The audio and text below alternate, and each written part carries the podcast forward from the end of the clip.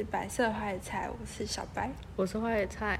啊，今天我们要继续上一集，然后开头我们就用《蓝调时光》里面算是贯穿整部剧的一个故事，嗯，是东西跟日东的故事。东西是是儿子，然后日东是母亲，嗯，然后东西就是《蓝调时光》里面一大群的主角，差不多大概是四十岁左右，嗯然后东西就是四十岁的那一届那一群人。东西的工作，他是在做卖货郎。卖货郎是什么？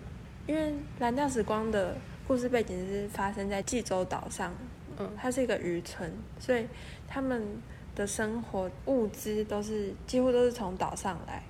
但如果都从岛上来的话，他们每天只能吃鱼，嗯所以卖货郎他就是开着一台算是货车，嗯但是也没有到真的很大，他就是想办法勾来勾去，然后一些收纳，让他装了很多东西。哦，移动的小北百货。对对对，然后他嗯就会从本岛去摘一些货回来卖给渔村里面的老人家，或是他们拜托他带一些什么。嗯然后他他自己本身的功能也很多，他也会修东西啊什么的，基本上就是一个万能。嗯然后东西本身是一个，你一开始会觉得他脾气很火爆，然后很不好惹的人，但其实他很温柔、很细心，就是因为他的工作就是在服务一些岛上的老人家或是就是居民嘛。那嗯很多老人家其实很不讲理，哦就会说，可能前天明明跟他订了一个什么东西，然后隔天又说我没有。我不要了。嗯或是我用不到了，或是他明明就在忙着卖衣服啊什么的，可是又叫他去修一些东西，嗯所以他就会很生气的跟老人家说：“哦，你又怎样怎样怎样。”然后但是手脚还是朝着有方向走过去，就帮他帮忙，这样、嗯就是一个岛上都很喜欢他的人，但是大家尤其是跟他同年龄那些四十岁跟他一起长大的同学们，就一直都搞不懂，说他明明是那么温柔跟细心的人，为什么平常好像对母亲很冷漠，就是跟他平常的样子很不一样。嗯然后他们岛上人也觉得他母亲也是一个很和蔼的人啊，嗯然后脾气很温和，为什么两个人会有那么大的矛盾？就大家都不知道，他跟他母亲没有住在一起。没有住在一起，他就是他基本上是睡在车上，哦因为工作很忙。嗯他母亲就是算是岛上的一个独居老人这样，嗯然后他母亲是在市场里面卖菜，东西工作他是卖货郎，他的车是会到处跑，但是有固定几天会在市场那边，然后他停的位置是其实是可以刚好看到他母亲卖菜摊贩的地方，就是在从触手可及的位置。对，就是从这一点就可以看出来，他对母亲情感其实是很矛盾的。在剧里面很多互动其实都是这样。那他们以前到底是发生什么事情呢？就是他们家之前是一家四口一起生活，他爸、他妈跟他姐姐跟他这样子。他爸爸跟他姐姐其实都是做在海上的工作，嗯。没有细讲，可是爸爸好像是船长之类的，然后姐姐是海女，然后其实本来应该是妈妈要去当海女，就是要工作，嗯。但是因为妈妈害怕下海，所以就叫姐姐去，但结果两个爸爸跟姐姐都很不幸，就是在工作的时候都在海里淹死，这样。是一起工作的时候。不是一起，但是就是前后很近的时间，嗯。然后妈妈就算是很自责吧，很难过，然后又一下子两个分担生计的人又没了，所以嗯。她也要想办法养他剩下这个儿子，嗯所以就在爸爸跟姐姐接续死掉的时候，他就接续过世的时候，他就突然改嫁，嗯然后嫁给的那个男生是东西他平常很讨厌的一个同学的爸爸。嗯那个男人其实本来是有老婆的，所以东西的母亲玉东嫁进去之后，其实是当小妾，那这是真的有嫁吗？真的有嫁。就是他们可以重婚。我其实不知道他们这方面的规则，嗯反正他就是进去当小妾，然后大老婆也是知道的。嗯就住在一起。嗯嗯而且他进去进去那个家之后，其实没有什么地位，因为大老婆好像有生重病，嗯然后她新的老公也是后来有生重病，所以她等于是在那个家当帮佣的感觉，照顾他们十几二十年，然后东西也是搬进去那个家嘛，就至少有吃有住，嗯，但是原本那个家的两个儿子就是会欺负他，然后会把他打的全身是伤这样。嗯，但是其实好几次他是可以反击或是躲开那些攻击。那些攻击的。嗯可是他后来有说，他其实会常常故意给他们打，然后打的全身就是青一块紫一块，嗯然后再去给他母亲看。因为其实，在母亲改嫁之前，他有跟母亲说：“你不需要改嫁，我可以。”他那时候大概才十四岁，嗯然后就说：“我可以辍学去赚钱。”嗯我们就不用寄人篱下这样子。可是他母亲就很生气的，直接呼他二十个巴掌。天哪。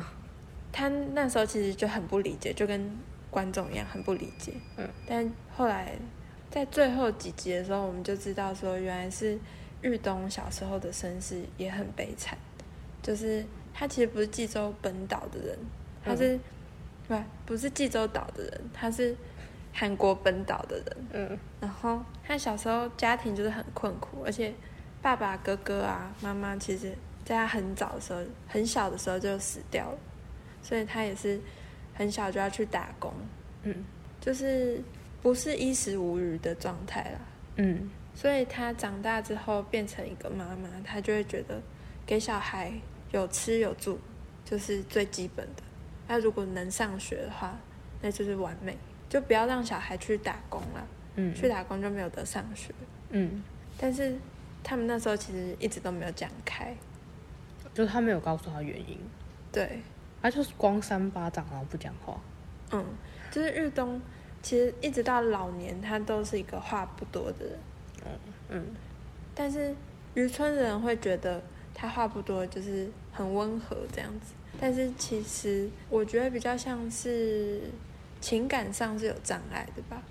嗯，我觉得他他是不是觉得情感是就是更奢侈的事情，就是比起吃饱可以上学。我觉得可以说奢侈，也可以说他觉得不重要，或是根本就不知道情感是什么。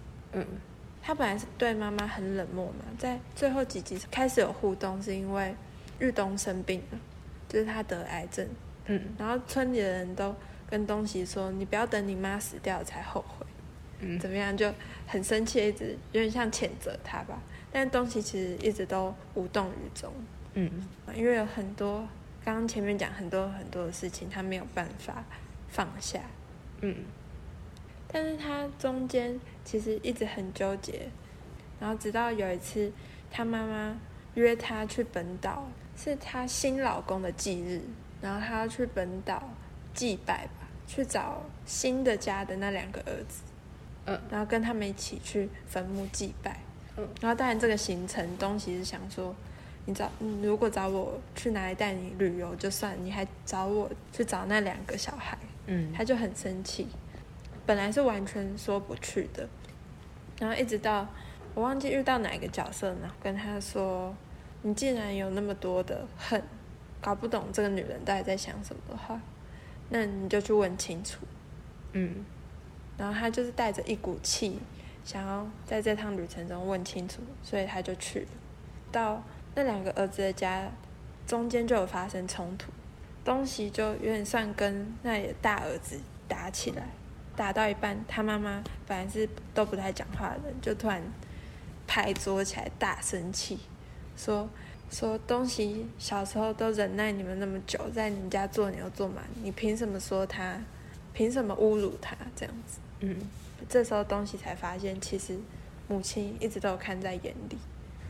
哦，他原本不知道，他原本觉得，因为母亲都不讲话，然后他原本以为他没有注意到，他不关心他。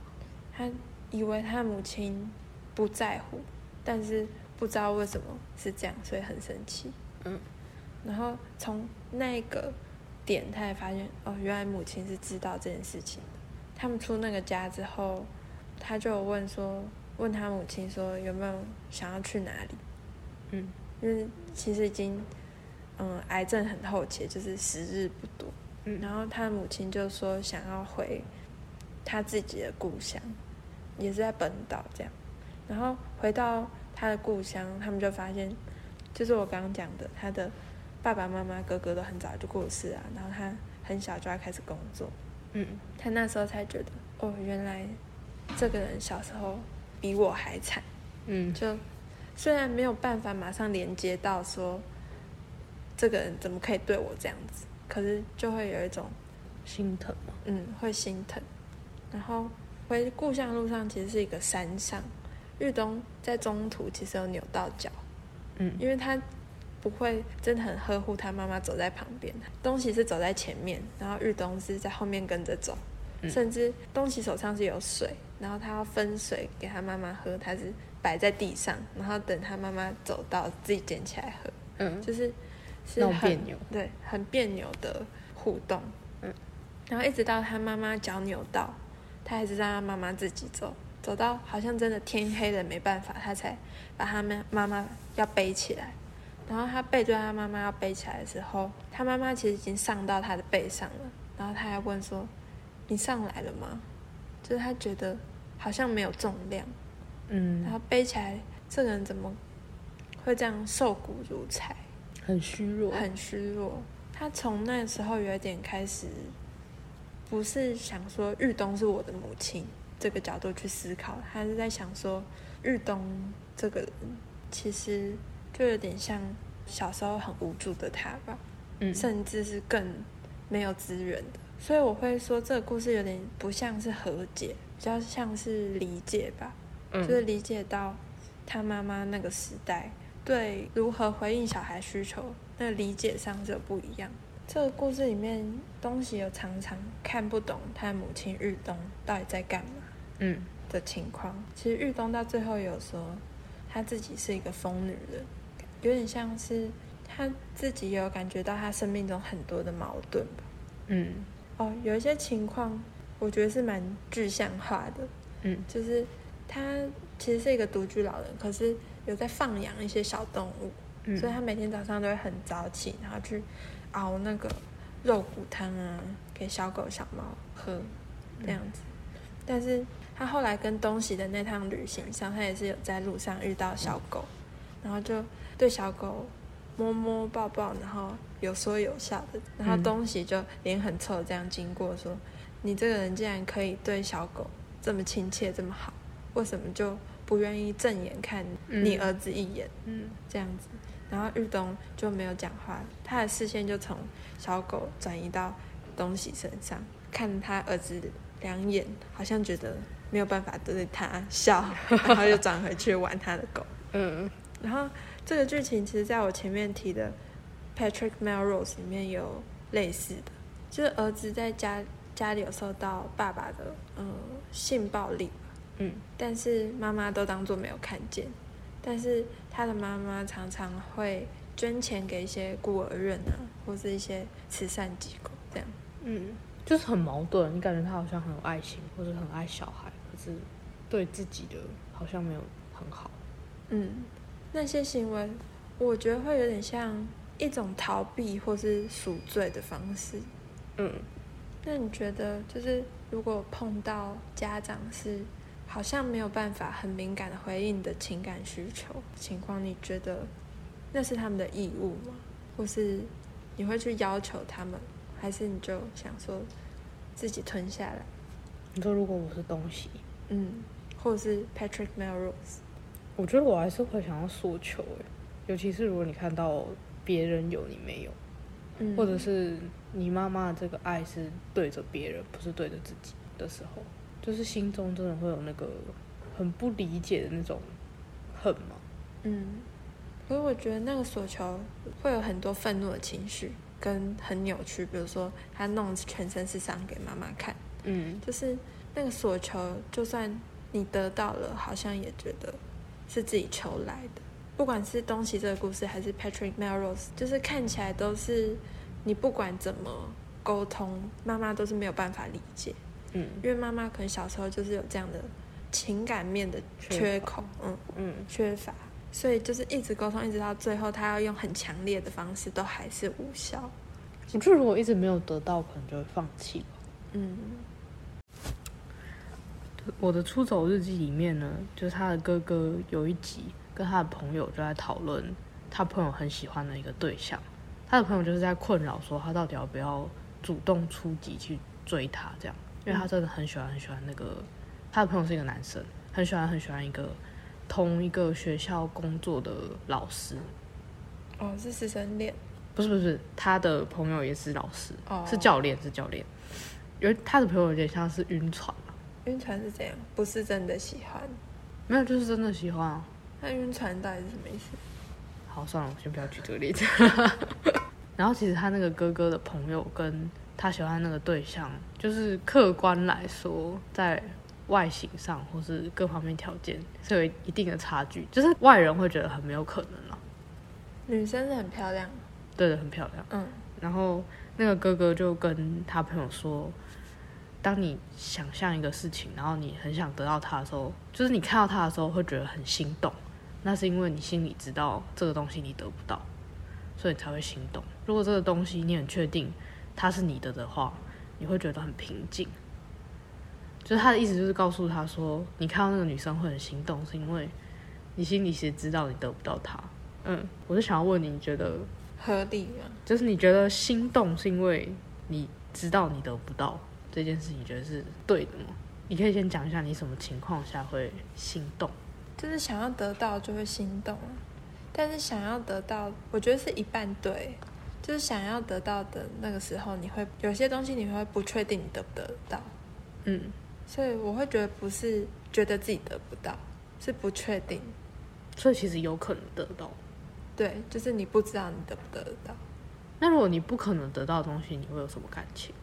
我觉得我就不会真的很认真去追求，会有点放弃的状态，可是你想到或是看到的时候，不会不会心动。会比较少。因为既然得不到，然后又去追求，我觉得这件事情太辛苦。哦，嗯，我也是这样觉得，就是处于一个很暧昧的状况，就是好像你努力一下就会得到的那种东西。会很心动。嗯，那如果是你不努力就可以获得的东西，你会心动吗？我觉得相对会比较没有哎、那就是这部剧的有另外一段是主角的姐姐在跟他的，就是前面提到他的情感军师，就是在讨论对策的时候呢，他就刚好接到他那个暧昧对象的简讯，就是约他吃饭，嗯，然后他就马上跟他的情感军师说，哎、他约我吃饭这样，然后他的那个军师就跟他说。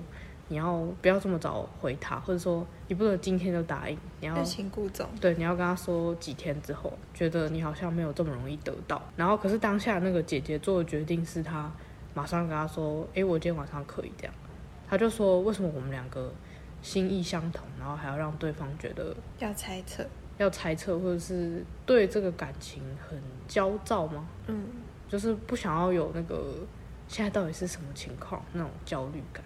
那你是觉得，假设就今天有个对象，应该是要喜欢就直接说哦喜欢，还是你会觉得，因为像你刚刚说，如果这样子的话，对方心动就没有那么多了，嗯因为他马上就得到了，所以你会直接讲，还是说你要稍微有一点欲擒故纵？我觉得欲擒故纵是一个技巧，然后嗯我觉得它是有可能确实是有效的，嗯但我不会选择这样做，因为我觉得那是一个总有一天会被戳破的东西啊。就是欲擒故纵，你有点像是制造神秘感，嗯但是如果两个人要长期相处的话，那一定是一个短期的东西啊。就是用在前期啊，就是不要让别人觉得你很好追，但我觉得这样太累了。所以你没有用过这个招数。如果是以回讯息来讲，应该是没有。但我以前本来回讯息就很慢，哦，你是说就其实你没有，没有但是别人可能觉得有有。我不知道。我刚刚说不确定得不得到会比较心动，比较是那个东西本质的问题。假如说人好了，他可能就是很好，然后很多人追，他是因为他的品质好，所以你不确定得不得得到，嗯，不是因为他用什么技巧，哦，所以应该是喜欢他的品质。所以就是品质够好的人不需要用欲擒故纵的招数，好像是。所以你觉得你品质够好，没有，直接挖洞。不是，但我也不知道怎么反驳。我只是不想要欲擒，是是吗不想要欲擒故纵而已。那你会欲擒故纵吗？我觉得我会欸、嗯，可是我觉得比较不像是说让对方觉得，我讲的可能也不是感情啊，就是不是为了让对方觉得没那么容易得到。我觉得是有时候你不这样做的话，对方不知道他想要。人就是这样嘛，就是有时候你得不到，你才会想要，哦，或者是你得不到的时候，你才发现其实你很在意。那你不能选一个比较比较知道自己想要什么的人吗？你为什么要跟一个不知道想要 不知道自己想要什么的人，然后去操控他？诶，啊 no，黑豆有时候不是感情嘛，有时候可能是他对于一个你在跟公司谈生意，之类的也是啊，就是假设你去面试的时候，你也不能让这个人觉得你价位很低之类的，或是你很需要这个工作，或者是你没这个工作就不需行要你之类的，或者是不管你什么时候录取我，我都会去。嗯，好像这好像真的有一个结论呢，就是你只要品质够好的话，你就不需要这个招。可是这个招确实是有用的，但你不要把这个招用在感情上。没有啊，如果你的对象就是真的不知道自己要什么的人，你就只好用啊你。可以换一个对象，男的？这很难控制吧？但我觉得这种招可能国高中比较好用吗？比较好用，但大学以后大家都看得出来哦，你在欲擒故纵，那我也欲擒故纵一下好了。一直在中对方。没有啦，搞暧昧就是这样啊，想要怎样就怎样。人家不是说暧昧的时候最美了？暧昧心惊惊的，那个姐姐就是说她讨厌这个。暧昧的美应该都是想象出来的。没有，我觉得年纪真的有差，就是你年纪越大会越觉得好累哦。我们有到那么猜，大 我？不想猜。没有，那个姐姐是这样啊，哦，就她已经到了要结婚的年纪，她也不想在那边猜到底喜不喜欢我，就喜欢就喜欢嘛。我好像也到了这个年纪了。然后《蓝调时光》里面有一个故事，它的标题是《公主与奴婢》。嗯，然后她是四十多岁那个年龄层里面的两个女生的故事。公主他们是一对吗？不是，他不是一对，他们是朋友。嗯里面的奴婢就是前面有讲到的恩喜，渔村里面，呃，因为像女强人最会赚钱的，嗯就是他们那时候有说，你市场这样走过去，不知道从哪里到哪里，所有的店面都是他的。他是包租婆。嗯、他是主要在卖鱼的，嗯哦，也是包租婆啦，就是卖鱼卖到很多钱，然后有很多店面，嗯或是开很多不同的公司，他有开咖啡店什么的。嗯但是他有一个同学叫做美兰，那时候大概是高中毕业就跑去就是本岛生活，就没有在济州。然后他们一直从学生时期一直到长大，都是美兰就是一个漂亮，有点像校花的角色，嗯男生都会追着她跑。然后恩喜好像是他的朋友，可是又好像常常要听他使唤，嗯嗯就是带他去哪里啊，或者带他去哪里玩。但是美兰其实也没有对他不好，她就是大小姐。对，就是有点大小姐这样。嗯然后家里也是比较有钱，嗯，就是如果恩喜被欺负啊，或是恩喜有什么学费缴不出来，美兰也会说我帮你这样。可是恩喜到长大，美兰有时候会回来济州岛，她就一直有感觉到自己好像一直无条件的、没有底线的在为他付出，有时候也会被就是他同年间的以前的同学那些男生笑说，哇，你就是一个跟屁虫，你就是在帮公主服务的奴婢这样。他自己也有点、有点受伤吧。他都提出什么要求？像是美兰偶尔会回来一次济州岛，他可能一回来就很多酒局。假如说喝醉好了，恩喜就是要帮他善后。你说载他回家吗？我有点忘记他那时候好像有有些有闯祸吧，或是哦恩喜可能他自己有事情要忙，嗯可是就因为哦美兰要回来了，然后所有的行程都要配合他，嗯但是美兰其实也没有这样子要求，就是他只是提出来，但恩喜也没有说我要上班啊还是怎么样的，哦，他就直接说好。恩喜自己有也有问题，嗯，叫纵容者。嗯，我想问的是，就你觉得付出跟所求这两件事情，要怎么去划界限？我觉得界限就是你不要不平衡，心理不平衡，就是像你说恩喜，就是他心里有觉得说都是他一个人在付出，我觉得这个时候他就应该要调整，嗯。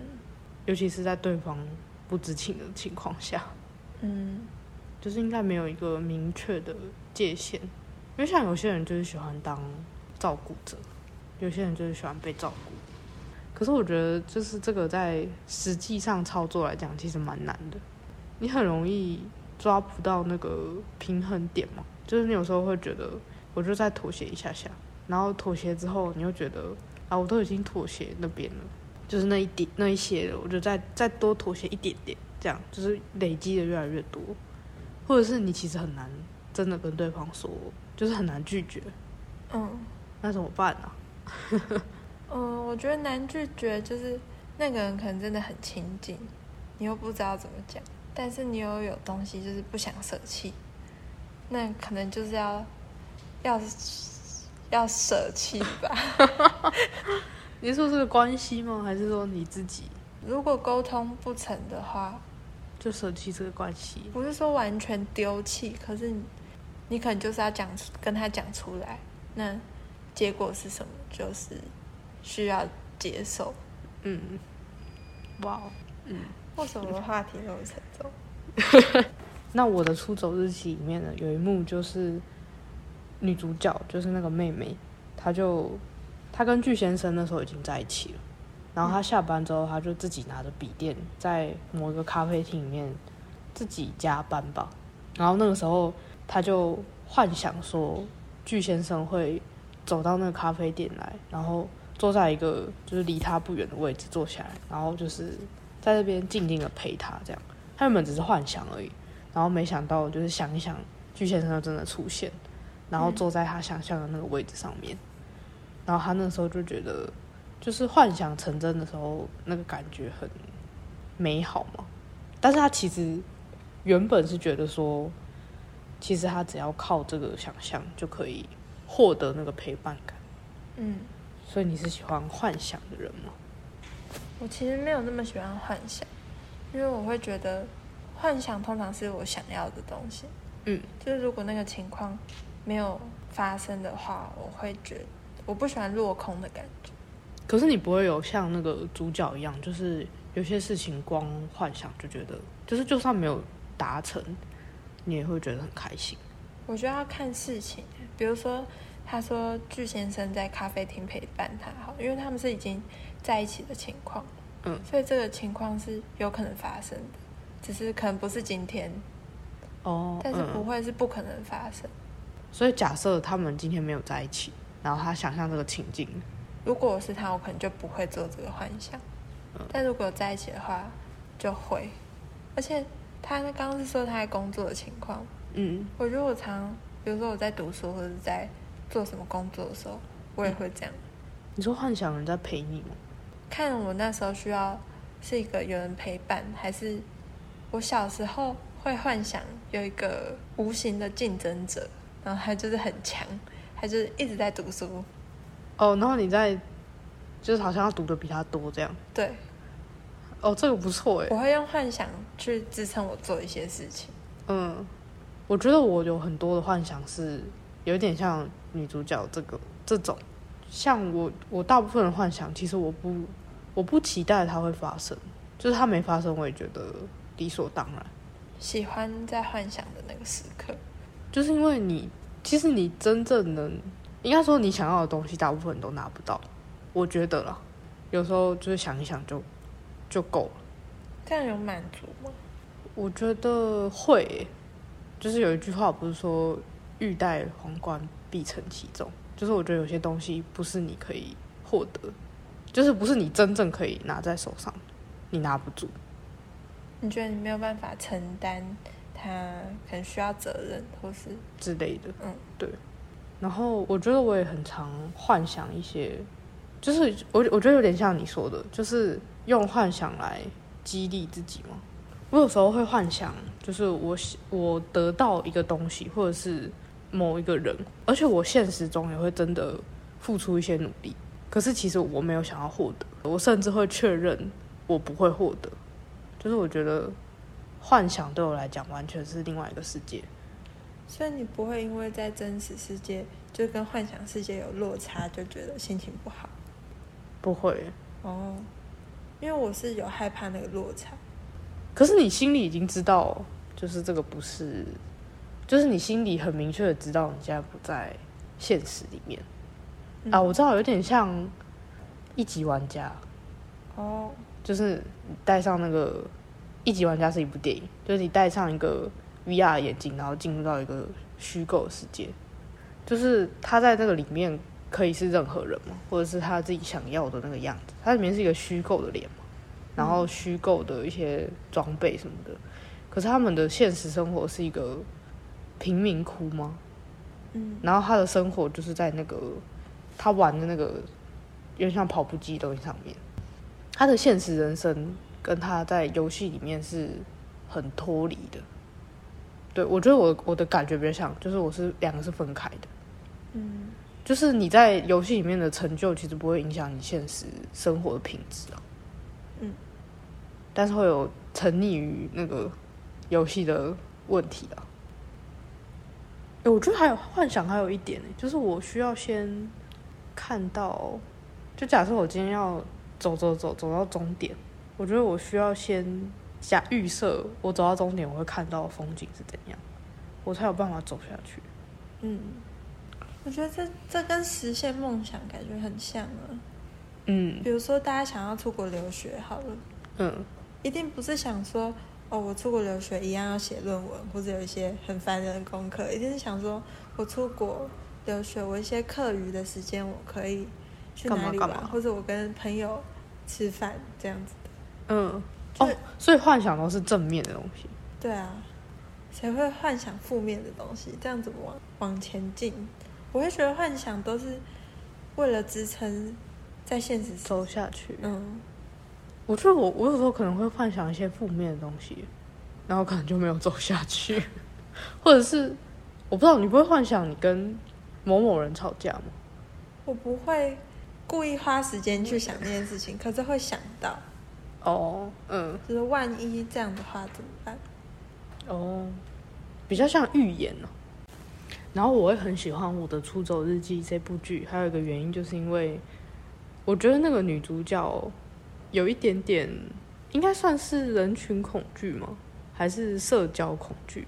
其实也不是恐惧，就是不喜欢了。然后他就是不太，比如说他在剧里面，他就是他们公司有规定说，他们每个人都要参加一个社团什么之类的。然后可是他就一直，就他就一直没有参加，然后还被关切这样。他就是一直不想要参加这种以社交为主的活动。嗯，然后她跟那个巨先生有在路上走的时候讨论说，就是他看着那个迎面走来的人，如果是一群人，他就会感觉到很厌恶。他是喜欢独处的人吗？对。但他身边没有一些朋友吗？就是待在团里面，他相处很自在。就是他的朋友可能是一个或是一两个这样，不会是那种一群，或者是说他比较不会有企图心想要认识更多的人吧。嗯，然后我觉得我也有一点点，你是对自己现在已经有的交友圈很满意，你是说不想要认识新的人吗？就觉得已经足够了吗？但感觉你也是想，你也会想要认识新的人。我觉得是我想要交朋友的人太少了，就是我可能要花时间认识一百个人，我才会喜欢其中某一个人。可是认识那一百个人对我来讲太累了。但你可以在一个团体里面，可能就是到处晃，然后看到你觉得可能是频率会对的人，你再跟他深交。你不用深交一百个。就是我会讲我有人群恐惧的，就是我觉得这算是内向的人吗？就是我待在一个有别人的地方，我就会一直消耗能量。嗯，是，对哦，这是蛮蛮，所以我不可能在一个人很多的地方，然后就是那边看看那边看看这样。嗯就是我连我不知道，我没有办法在咖啡厅读书哎、哦，是哦其实对在咖啡厅大家都做自己的事情，其实算也不算一个团体啊。对，但是我就是觉得这个空间不是属于我一个人的，我好像就会开始有能量消耗。就是我可以，我可以坐在那边读书，但是我很快就累了。还是你觉得太没有隐私啊？哦，对对对，也是，就是我会觉得好像人很紧绷，嗯，所以我也很不喜欢搭那个大众运输。哦，真的吗？嗯，而且你你讲的这两个都是我很喜欢的欸、哦，真的吗？我很喜欢咖啡厅，也很喜欢 坐公车或捷运。嗯，而且大众运输你跟那个你人跟人靠的蛮近的啊、就是真的很没有自己的空间，所以我很我很喜欢车子啊，就是我觉得车子是一个移动的隐私空间，对对对。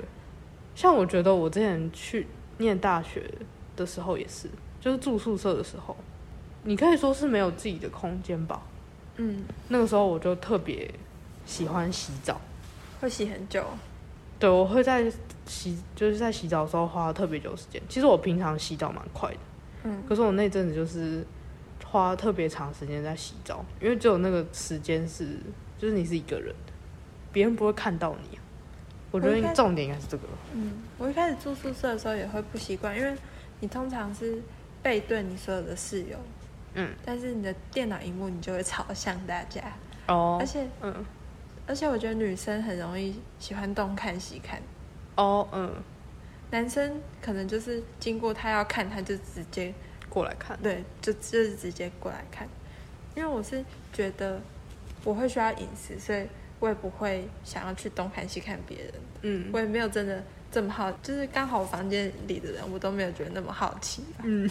但是有一个女生，我的室友，她有一天就突然跟我聊天，嗯。聊到一个节目这样子，然后就是我那阵子在看的节目，嗯，然后我就问她说：“哦，你是要看我电脑荧幕我在看着，是不是？”然后他说：“哦，对啊，就是她也很大啦啦。可是是不小心瞄到了吧？”我有时候在用电脑的时候，看到他走进来，我往回看一下，我有看到他在闪避你的眼神。没有，他就很像在，因为他的座位在最里面，走进来的时候，他就是有点像在逛街这样。哦，逛大家的荧幕。嗯但我后我后来其实没有觉得这件事情压力那么大，就习惯之后，我其实没有觉得自己的生活公开透明嗯，不好。好，我不知道，我就不行哎，我会觉得很，我就是我如果跟我妈讲这个话，她就会说你不要想太多，人家没有在看你。我其实也不是觉得人家在看我，比如说就是咖啡厅这个事情，我就是觉得有人在旁边会被干扰。嗯，对，但有些事情我们不是想要人有人监督吗？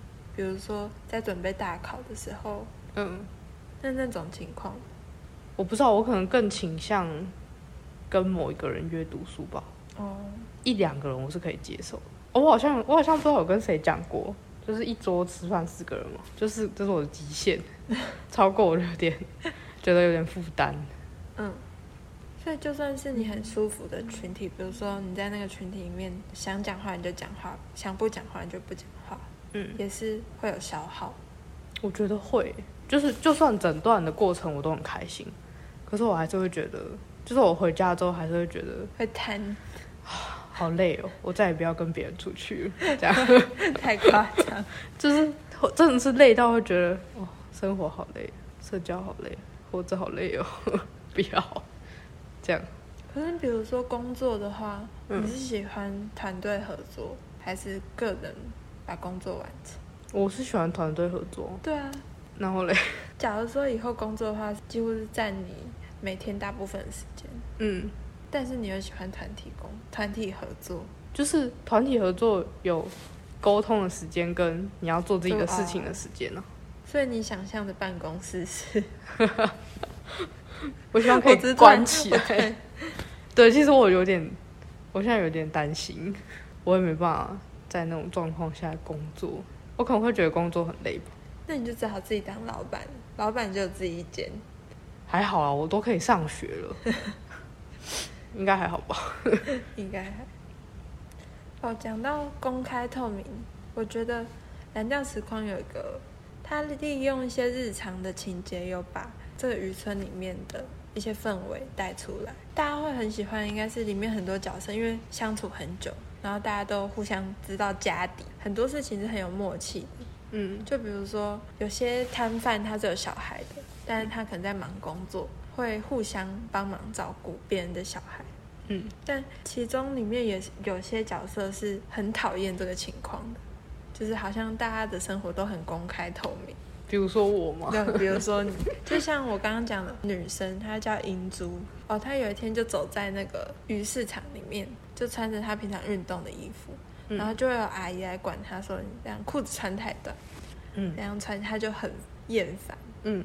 这部剧一开始很吸引我的是那个市场里面一些很写实的东西，嗯。比如说第一集一开始的情况是，他们凌晨很早的时候，渔货都刚调回来，然后他们在批货的时候，去抢那批货的方式是，大家每个人手上有一个小白板，就是所有的摊贩手上有小白板，就等到那些渔船回来，就会抱一箱鱼嘛，船长就会说一二，就是像一二三，然后大家就每个摊贩就亮自己要开的价钱，然后最高的就得标。嗯，他们就有一拍一些在写小白板的时候眉来眼去这样子。哦你说会让吗？同一家摊贩他可能会去瞄别人的，然后就打 pass 这样，叫你开高一点还是低一点。嗯然后这一部我其实没有很常看韩剧，但听说都是非常大咖的演员，就演技真的都很好，嗯。好，所以我才看得下他这么慢节奏的作品。嗯嗯。然后这部剧其实很多剧情一开始是狗血的，就是什么什么母亲改嫁啊，嗯，然后不小心怀孕啊，嗯。可是到最后是会有一些转折，嗯。然后有些结局没有那么明显的 happy ending 或是 bad ending，嗯然后里面的角色他们在情感上的安排其实都很写实，都是很像现实中你好像有听过这样的故事，嗯好像真的有人就是这样子的，而且很多角色的设定是它是不完美的。嗯我觉得这点就是非常吸引人。他们去经过一些困难的方式，不会像一般的剧，好像我觉得包含很多运气的成分。嗯他们是真的有些事情好像就真的没有办法解决，嗯。他们最后只能自己被迫接受，嗯。或是找一个折中的办法。嗯。然后我说到最后几集会让大家大爆哭嘛，嗯。可是最后结尾，我觉得韩剧现在开始还蛮负责任的。最后结尾就是他们所有渔村人就办一个运动会，但还蛮欢乐、蛮搞笑的，就嗯就很负责任把你弄大爆哭，然后再给你拍拍，嗯 我觉得还蛮不错的，所以很推这部《我们的蓝调时光》。嗯，那我觉得我的出走日记其实也是很真实，但是我觉得比较是不是很狗血的真实，是那种很平淡，有点让人觉得枯燥乏味的那种真实，真实的生活，然后跟主角们发生一些事情。我觉得看的过程中是节奏很慢嘛，然后也有好几次我会想要按暂停，然后就是写自己的想法，就是我觉得是一个会一直刺激你思考的剧。嗯，我觉得也会让你对某些事情有不不一样的想法，会被那些主角被他的生活态度感动吧。我觉得这两部剧都是他可能用一个有一点浮夸、戏剧性的方式，但是真的去讲很贴近大家生活、就是情感面的事情，嗯，让大家重新去思考一些平常会忽略的事情。推荐大家去看。推推，可是大家要看哪一部呢？但是我们的蓝调时光，好了，那这个剧的分享就到这里哦，大家拜拜。大家拜。